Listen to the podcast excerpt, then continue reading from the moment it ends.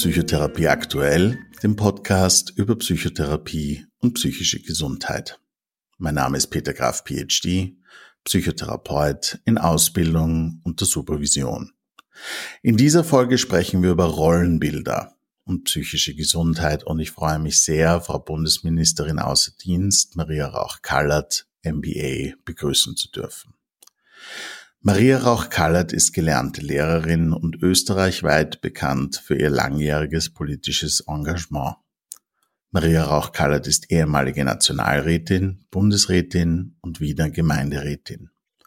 Über drei Legislaturperioden war sie Bundesministerin für Umwelt, Jugend und Familie, Umwelt sowie Gesundheit und Frauen.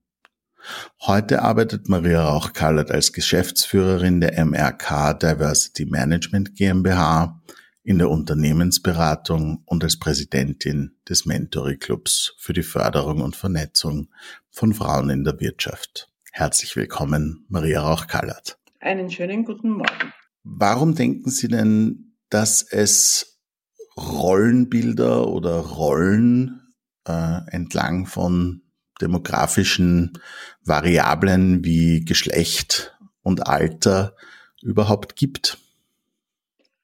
Ja, ich denke, dass äh, Menschen so in ihren Lebensabläufen Zuweisungen erhalten oder Aufgaben erhalten, die teilweise ganz natürlich sind und manche auch biologisch bedingt sind und mit Arbeit verbunden sind, wie Kinder bekommen und Kinder aufziehen, aber nicht unbedingt auf ein Geschlecht äh, reduziert werden müssen, zumindest, also zumindest nicht das Kinder aufziehen. Und äh, Rollenzuweisungen sind letztendlich äh, über Jahrhunderte entstandene äh, Muster, die äh, die Gesellschaft den jeweiligen dem jeweiligen Personenkreis oder auch dem jeweiligen Geschlecht zugeordnet hat. Was denken Sie, macht das äh, traditionelle Rollenbild der Frau aus, dem Sie ja sicher im Laufe Ihrer Karriere und auch persönlich immer wieder begegnet sind?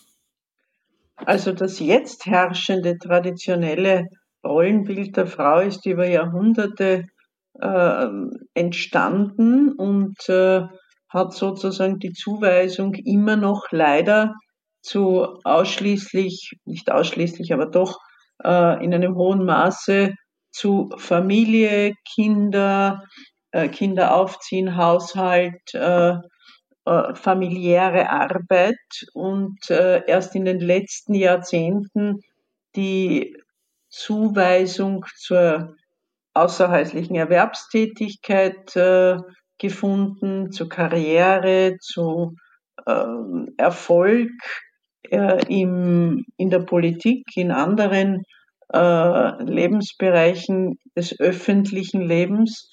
Die Frau war sozusagen dem Haus zugeordnet und äh, der Mann dem öffentlichen Leben. Das ist in einem hohen Maß in vielen äh, Ländern des Südens immer noch so. Und äh, in unserer westlichen Gesellschaft ist in den letzten Jahrzehnten ein Wandel der Rollenbilder passiert, aber nicht in dem Maße, in dem es wünschenswert wäre. Und da gibt es noch sehr, sehr viel zu tun. Jetzt ist äh, so ein traditionelles Rollenbild natürlich stark einschränkend für die Person, die quasi bis zu einem gewissen Grad unterworfen ist, weil es einfach den, den Selbstausdruck und die Möglichkeiten, sich einzubringen, sich zu beschäftigen, limitiert und fokussiert.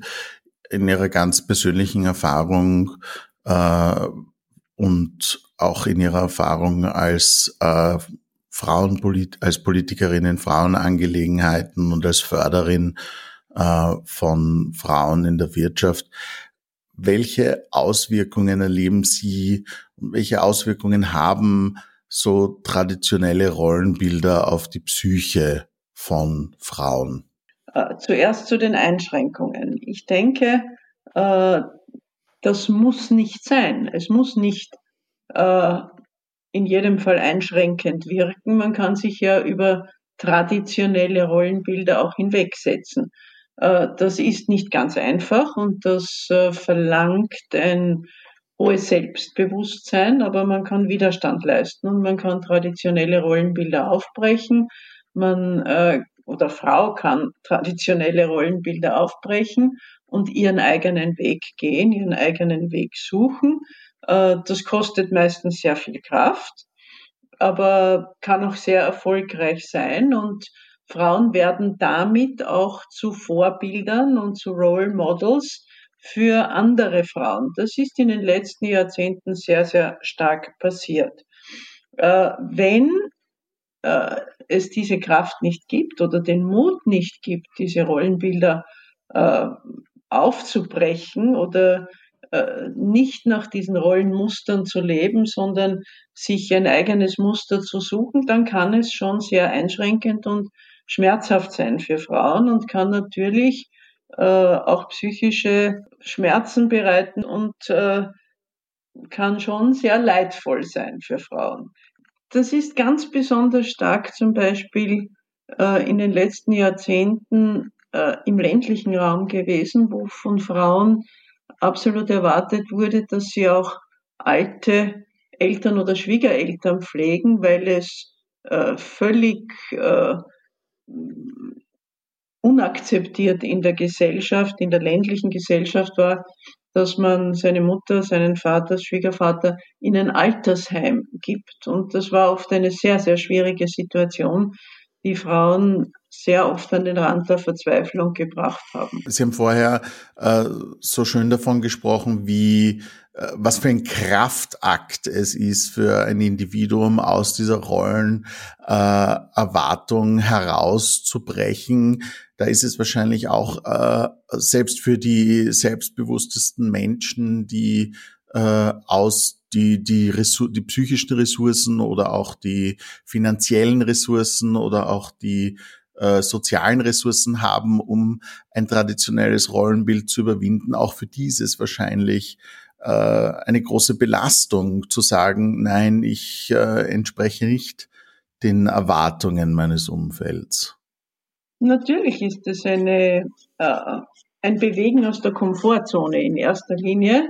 Äh, das heißt, äh, es ist fast immer mit Konflikt verbunden, und zwar Konflikt in den eigenen Reihen, im unmittelbaren Umfeld. Das heißt, bei der eigenen Familie, beim Partner, bei den Kindern. Das ist dann auch sehr oft mit Trennung verbunden. Das äh, schmerzt natürlich. Es ist mit Veränderung verbunden. Veränderung ist immer äh, etwas, was äh, man gerne vermeidet. Wir, wir neigen dazu, immer gerne in der Komfortzone zu bleiben. Und äh, daher bedeutet es Anstrengung. Aber es lohnt sich. Trotzdem äh, gibt es natürlich auch äh, nach wie vor immense äh, Benachteiligungen für Frauen, die sich außerhalb, äh, die, die sich in der, die sich zum Beispiel in der Wirtschaft äh, engagieren, die erfahren nach wie vor immense Benachteiligungen. Denken Sie, das kommt aus diesem Rollenverständnis und äh, was sind so aus Ihrer Erfahrung her die die stärksten aufrechterhaltenden Faktoren, die diese Benachteiligung doch jetzt bis, bis in die 2020er äh, Jahre äh, so stark aufrechterhalten haben? Die äh, Benachteiligung von Frauen äh, in der Arbeits- und äh, Wirtschaft, Arbeitswelt und Wirtschaft liegt vor allem natürlich äh, in der geringeren Bezahlung, im weitaus geringeren Einkommen dass äh, Frauen gegenüber Männern gerieren. Das ist eine historisch gewachsene äh, Situation. Frauen wurden von Beginn ihrer Berufstätigkeit an im vergangenen Jahrhundert schlechter bezahlt als Männer, weil die Männer, vor allem in der Arbeitswelt, die Männer Schwerarbeit geleistet haben. Frauen natürlich auch, aber das wurde nicht als Schwerarbeit empfunden. Und äh, über viele Jahrzehnte wurde natürlich schwere körperliche Arbeit immer noch höher bewertet als geistige Arbeit oder sonstige Arbeit. Das hat sich jetzt auch geändert, aber die Gehaltsschere zum Beispiel beim unselbstständigen Einkommen zwischen Männern und Frauen beträgt immer noch rund 20 Prozent, schließt sich nur ganz, ganz langsam und das wird noch ein harter Kampf sein, das tatsächlich zu schließen. Und das zieht sich äh, vom geringen, äh, gering bezahlten Einkommen in der Arbeitswelt bis zu den höchsten Stufen äh, der Arbeitswelt durch. Also auch äh, Frauen in Top-Positionen verdienen in der Regel weniger als Männer in vergleichbaren Top-Positionen. Es wird auch immer wieder versucht, wenn nach langen Kämpfen eine Frau eine gewisse Position erreicht, dass man ihnen dann zum Beispiel bei dem dieser Position zustehenden Dienstwagen eine Kategorie weniger nimmt und Frauen dann hoffentlich, äh, denen Autos meistens egal sind als Statussymbol, äh, aber darauf bestehen, dass sie dann doch das Gleiche bekommen, weil es eben für die Männer ein Statussymbol ist und weil es das auch klar anzeigt. Umgekehrt können Frauen natürlich wunderbar äh, die Arbeitswelt und die Welt verändern, indem sie beispielgebend äh, gut, äh, gute äh, Vorzeigemodelle aufbauen. Äh, Frauen sind in der Arbeitswelt weitaus kooperativer als Männer. Sie äh, sind vor allem in Führungspositionen ähm, in gemischten Teams weitaus erfolgreicher als männliche Monoteams. Ähm, das äh, haben zahlreiche Studien in der Zwischenzeit ausreichend bewiesen, sowohl was den Umsatz als auch äh, den Gewinn, als auch die Performance äh, und die Mitarbeiterfluktuation anbelangt. Es gibt viele, viele Beispiele, warum große Unternehmen Frauen in Führungspositionen holen sollten und sich gemischte Teams in die Führung holen sollten, weil es einfach die gesamte Palette äh, der Gesellschaft abbildet und die Vielfalt auch im Unternehmen stärkt. Es gibt immer noch äh, trotz der MeToo-Bewegung sexuelle Belästigung am Arbeitsplatz. Es gibt ähm, sexuelle Gewalt am Arbeitsplatz äh, und sehr oft, wenn es ein Abhängigkeitsverhältnis ist, äh, wagen Frauen nicht, äh, das anzuzeigen, weil sie abhängig sind von diesem Arbeitsplatz und Angst haben, ihn zu verlieren und teilweise vielleicht sogar alleine für Kinder sorgen müssen und daher sich nicht getrauen, äh, das aufzuzeigen, auch aus Angst manchmal, dass man ihnen nicht glaubt. Und äh, das ist eine schwere psychische Belastung äh, für Frauen und ist wirklich etwas, wo man gar nicht oft genug darüber reden kann, insbesondere wenn es derartige Anzeigen gibt und wenn es Erfahrungen anderer Frauen im gleichen Bereich gibt, dann ist es ganz, ganz wichtig, dass äh, diese Frau nicht allein gelassen wird, sondern dass andere Frauen ihr zur Seite stehen und auch ihre Erfahrungen mit berichten, weil äh, sehr oft Frauen natürlich auch äh, nicht geglaubt wird und äh, das natürlich doppelt belastend für die Frauen ist. Jetzt haben Sie natürlich über Ihre äh, vielen verschiedenen Tätigkeiten und Engagements sehr viel Kontakt mit Frauen, die solche Situationen wahrscheinlich auch sehr direkt erfahren. Was sind so die äh, psychischen Folgen für diese Frauen, die Sie äh, wahrnehmen? Also psychische Folgen von äh, sexueller Belästigung oder gar sexueller Gewalt am Arbeitsplatz oder über den Arbeitsplatz äh, äh, haben ganz schwerwiegende psychische Folgen, äh, weil sie äh, unglaublich belastend sind, wie jede Form der Gewalt und auch eine psychische äh, Belästigung ist eine Form psychischer Gewalt, weil insbesondere dann, wenn Frauen abhängig sind, äh, sie auch keinen Ausweg aus dieser Situation sehen und daher auch äh, sehr, sehr lange äh, hintanhalten, sich irgendjemanden anzuvertrauen. Und äh, daher müsste man allen Frauen absolut raten, sich zumindest zuerst einmal einer Freundin, äh, einem Menschen, dem sie vertrauen können, anzuvertrauen und dann zu besprechen, was man tun kann, um diese Situation, um aus dieser Situation auch herauszufinden. Jetzt gibt es auch diese äh, zusätzliche Art von Gewalt äh, am Arbeitsplatz, die manchmal so als äh, Mikroaggressionen zusammengefasst werden. Da wird man vielleicht nicht zu einer Feier eingeladen, vielleicht wird man auf einem E-Mail nicht CC gesetzt, man wird nicht gegrüßt, äh, man bekommt ein kleineres Geschenk oder wie Sie bereits erwähnt haben, den Dienstwagen in der äh, niedrigeren äh, Klasse. Haben Sie auch äh, in ihrer Tätigkeit äh, mit Frauen Kontakt gehabt, die solche, denen solche Mikroaggressionen äh, widerfahren sind? Und wenn ja, wie äußern sich die und wie häufig kommen die vor? Also alles, was Sie jetzt genannt haben, ist äh, ein klassischer Teil von Mobbing. Mobbing am Arbeitsplatz, Mobbing leider beginnt schon manchmal in der Schule. Das heißt, wenn äh, man Personen das Gefühl gibt, dass sie nicht willkommen sind, äh, dass sie nicht Teil der Gemeinschaft sind. Wir Menschen sind darauf sozialisiert, dass wir dazugehören wollen, egal zu welcher Gruppe. Und äh, äh, Mobbing ist auch ein schwerwiegendes Problem am Arbeitsmarkt. Auch da halte ich es für vernünftig, sich Hilfe zu suchen, sei es im eigenen Freundinnen oder äh, Familienkreis oder aber professionelle Hilfe bei Psychotherapeuten.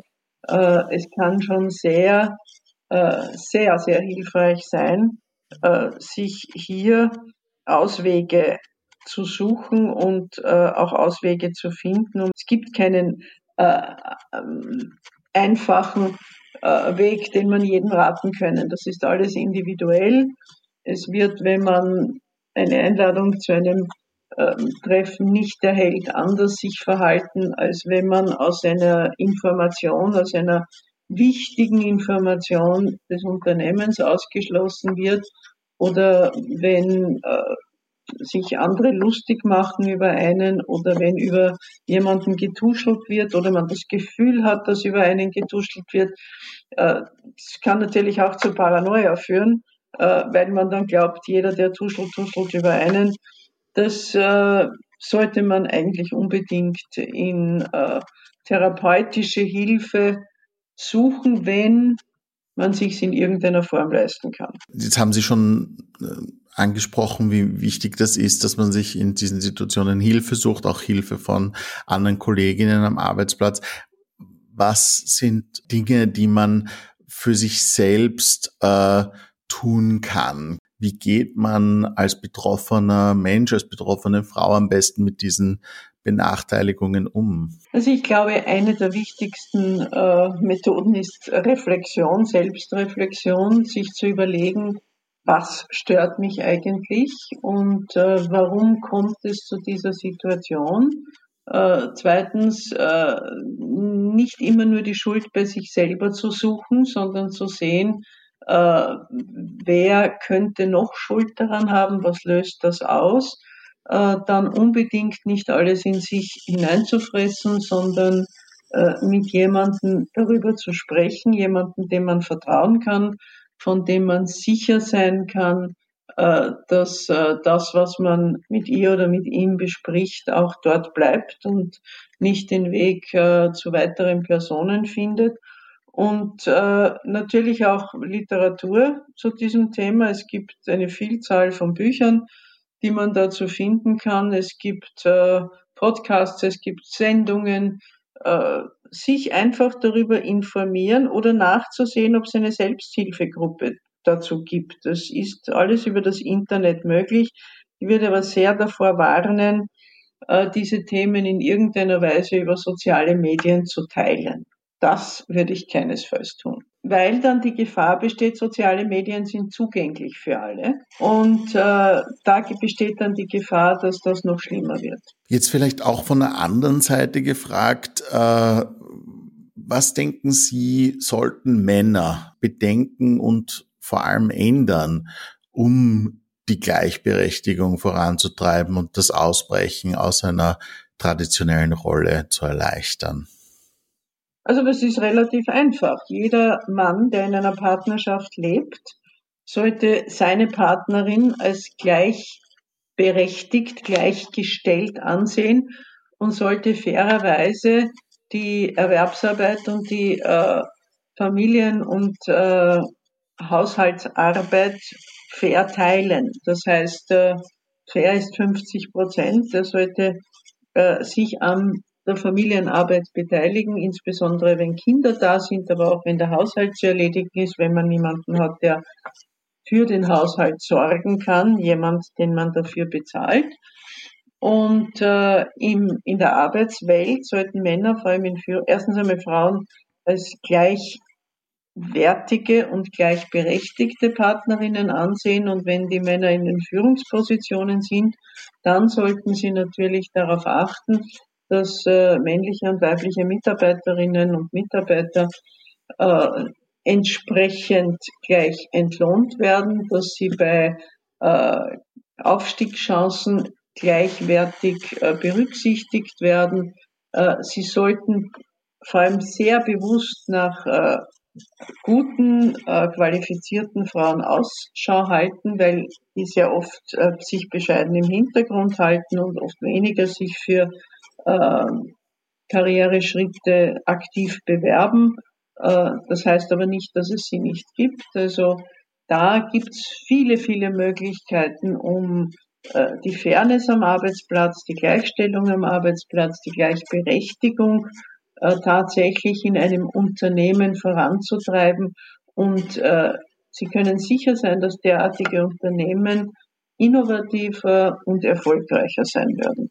Was kann die Politik oder Menschen mit äh, quasi Verantwortung für die Rahmenbedingungen für äh, Wirtschaft und auch bis zu einem gewissen Grad das private Leben tun, um die Gleichberechtigung voranzutreiben? Was sind die brennendsten Änderungen, die Ihrer Ansicht nach fehlen oder die Situation noch weiter verbessern könnten? Also im Privatbereich ist es vor allem äh, der Schutz vor Gewalt äh, gegen Frauen. Das ist immer noch ein massives Thema. Häusliche Gewalt, familiäre Gewalt, äh, Gewalt von Frauen, äh, von Männern gegenüber Frauen. Die, also Gewalt in der Familie ist zu 95 Prozent von Gewalt von Männern gegenüber Frauen und nur zu einem sehr geringen Prozentsatz von Frauen gegenüber Männern. Äh, hier ist es ganz wichtig, entsprechende Schutzmaßnahmen zu setzen. Wir haben ja in den letzten Jahren eine steigende Anzahl von Frauenmorden gehabt. Das ist erschreckend. Österreich ist hier Spitzenreiter und äh, das sollten wir sehr rasch ändern und den Frauen Mut machen, auch häusliche Gewalt anzuzeigen, und zwar bevor es zu spät ist. Also hier gibt es gute Gesetze, es gibt Schutzeinrichtungen, aber ich glaube, dass hier noch äh, die Maßnahmen, die Umsetzung der Maßnahmen geschärft werden müssen, dass äh, vor allem äh, der Schutz nach einer Anzeige ganz, ganz wichtig ist, nach einer Verurteilung ganz, ganz wichtig ist. Also wenn äh, der Gewalttäter dann wieder freigeht, äh, das hat sich in den letzten Monaten gezeigt. Auf der beruflichen Ebene ist es ganz, ganz wichtig, äh, dass äh, Gehaltstransparenz herrscht. Hier ist ja das größte Problem äh, die Gehaltsschere. Also hier würde ich mir wünschen, eine Gehaltstransparenz, die Firmen auflegen müssen und zwar nicht kumuliert, wie das derzeit gesetzlich geregelt ist, weil daraus kann man gar nichts erkennen, sondern nach ähm, Hierarchiegruppen im Unternehmen auch aufgelistet und äh, äh, klar gezeigt. Das halte ich für ganz, ganz wichtig. Dann äh, danke ich Ihnen wirklich vielmals, dass Sie sich heute Zeit genommen haben, äh, um mit mir über dieses sehr wichtige und spannende Thema zu sprechen. Vielen herzlichen Dank für das Gespräch.